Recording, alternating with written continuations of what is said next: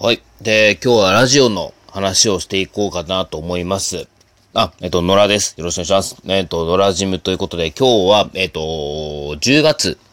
10月の、えっと、4日の今昼の1時を回った頃ですかね。まあ、この後、あのー、これ撮り終わったら、まあ、ちょっと筋トレでも行こうかなーって思ってはいるんですけども、ちょっとラジオについてね、思ったことを喋ってみようかなと思います。えー、僕が今回話したいのは、えっ、ー、と、ハッシュタグ。ハッシュタグの使い方に対して、まあ、ちょっと僕の考えを、えっ、ー、と、話していきたいなというふうに思います。まあ、もちろんなんかその、まあ、ツイッターとかね、そういうやり方、SNS の使い方とかって人それぞれでいいじゃんっていうものは、まあもちろんあるかと思いますので、なんか誰々のやり方がこうダメだとか、って言ってするつもりはないんですけども、あくまでも僕の考えというところで、いうところで、これがなんかちょっとこう、ね、価値観の押し付けじゃないかとか、いうことがあったらもう即座に切っていただいても構わないです。もうなんかブロックでもミュートでもご自由にしていただければと思うんですけれども、えっ、ー、と、僕は正直、なんかその、ラジオのハッシュタグを使うというところはもうちょっと考えた方がいいなっていうふうに思っているんですよね。で、あの、よく言うじゃないですか。なんか番組とかでも、の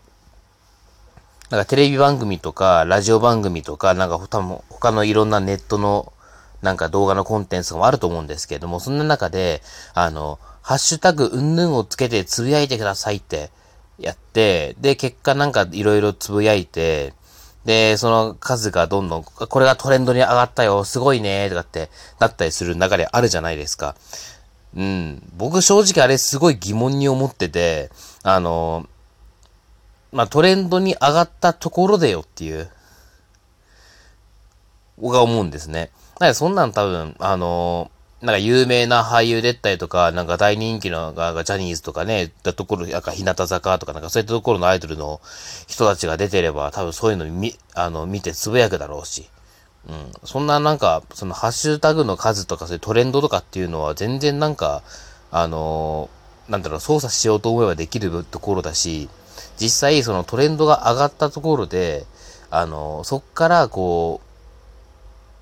なんだ、実績に結びついたものっていくらぐらいあるのかなって。例えばこのラジオだったら、その、ラジオの、えー、なんかハッシュタグいろいろあるじゃないですか。あの、ANN0 とか、ね。あの、まあ、ジャンクの方だったらなんか例えば、あの、シャープ、不毛954みたいなのがあったりするじゃないですか。なんかそういったものの数が多く出ましたよ。すごいねっていう話になって、で、そっから、実際に、じゃあ、新しくラジオを聴くっていう風に、動いてった人って何人ぐらいいるんだ？その中のどのぐらいいるんだろうって、いうところ。まあ、正直これ、なんか統計的に取るのってかなり難しいものはあるかと思うんですけども、あの、そこを考えると、なんかそんなになんか、正直ハッシュタグの効果とかっていうのは薄いんじゃないかなと思うんですよね。で、その、よくリアルタイムとかで、うんと、すごい短文で、なんか、ど、なんか単語だけ、これこれ、わらわら、シャープ、うんぬんかんぬんとか、これこれ、シャープ、うんぬんみたいな感じで、こう、コンパクトにまとまっているやつとか、あとはなんかこの番組が始まった時、始まった時に、まあ、その、シャープ、うんぬんかんぬんみたいな、まあ、実況、まあ、実況なのかな？うん。まあ、といったものも、うん、あるんですけれども、まあ、それも、どうなんだろうっていうふうには正直ちょっと思ってはいます。なんだろう、僕そういうシャープ、えっ、ー、と、ハッシュタグのつぶやきを見て、なんかこれ聞こうかなとかっていう風に思ったのって多分ほとんどなくて、大体、その、自分のフォローしてる人だとかがね、あの、この番組面白かった、こうこうこういうところがあって、あの、こういうところが自分は好きだったとかっていう、まあちょっと、多分この人すごい考えたんだろうなって、そういった、あの、ツイートであったりとか、あとはなんかそのラジオを聞いた感想をこうなんかブログで書いていたりとか、あるいはなんか実際ツイキャスとかそういった配信もので喋ってる人だっているし、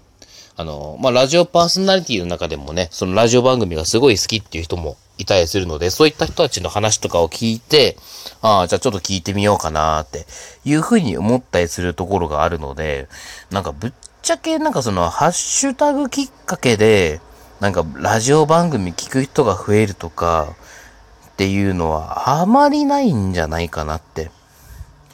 いうふうに思うんですよ。で、あの、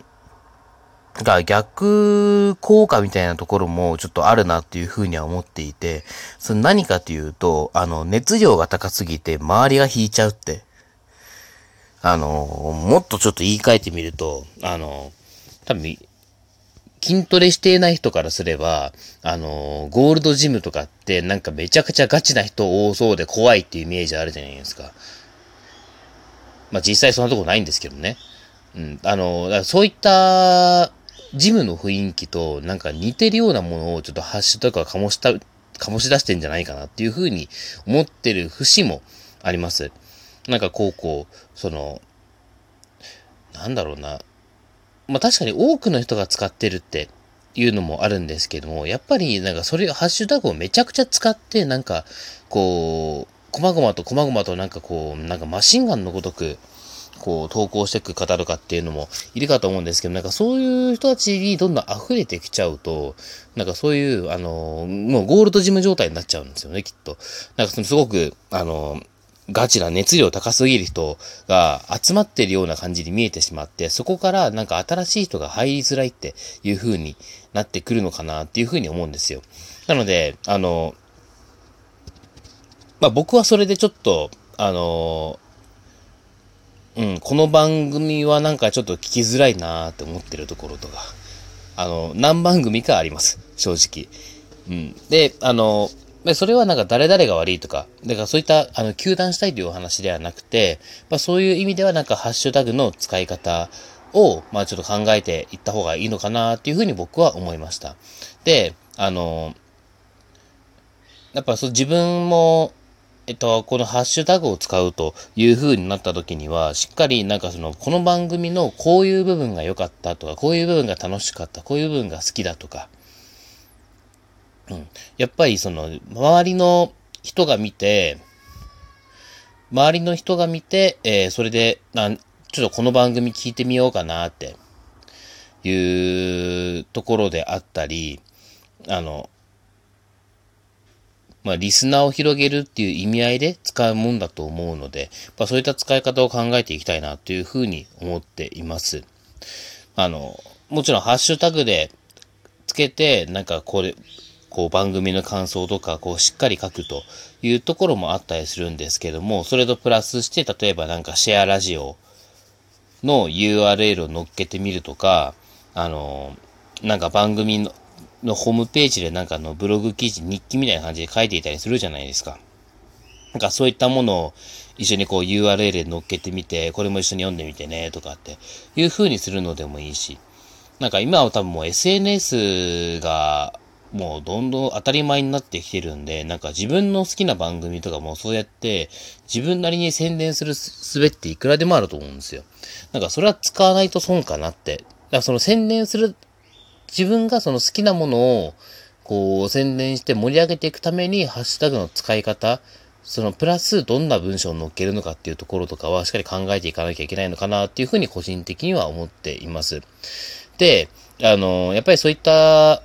ものも、もちろんなんか多く使いすぎたら、あの、逆になんか見る気なくすじゃないですか。あの、僕は結構それで、あの、いろんなハッシュタグをどんどんミュートしてるんですけれども、やっぱり自分で、あの、好きなラジオをじっくり楽しみたいっていうタイプなので、まあそういう風にやってるんですけど、まあもちろんそういう風な人もいると思うので、あの、まあ、ハッシュタグを使うからには、こう、そのツイートとか、その日記とか、そういったものを見たときに、あ、この番組なんか面白そう聞いてみようとか、あ、この番組良さそうだな、なんかちょっと自分も他の人にシェアしてみようかなとか、っていう風になるような投稿をちょっと心がけていきたいなという風に思いました。僕はそんな話です。ということで今日は以上。ありがとうございました。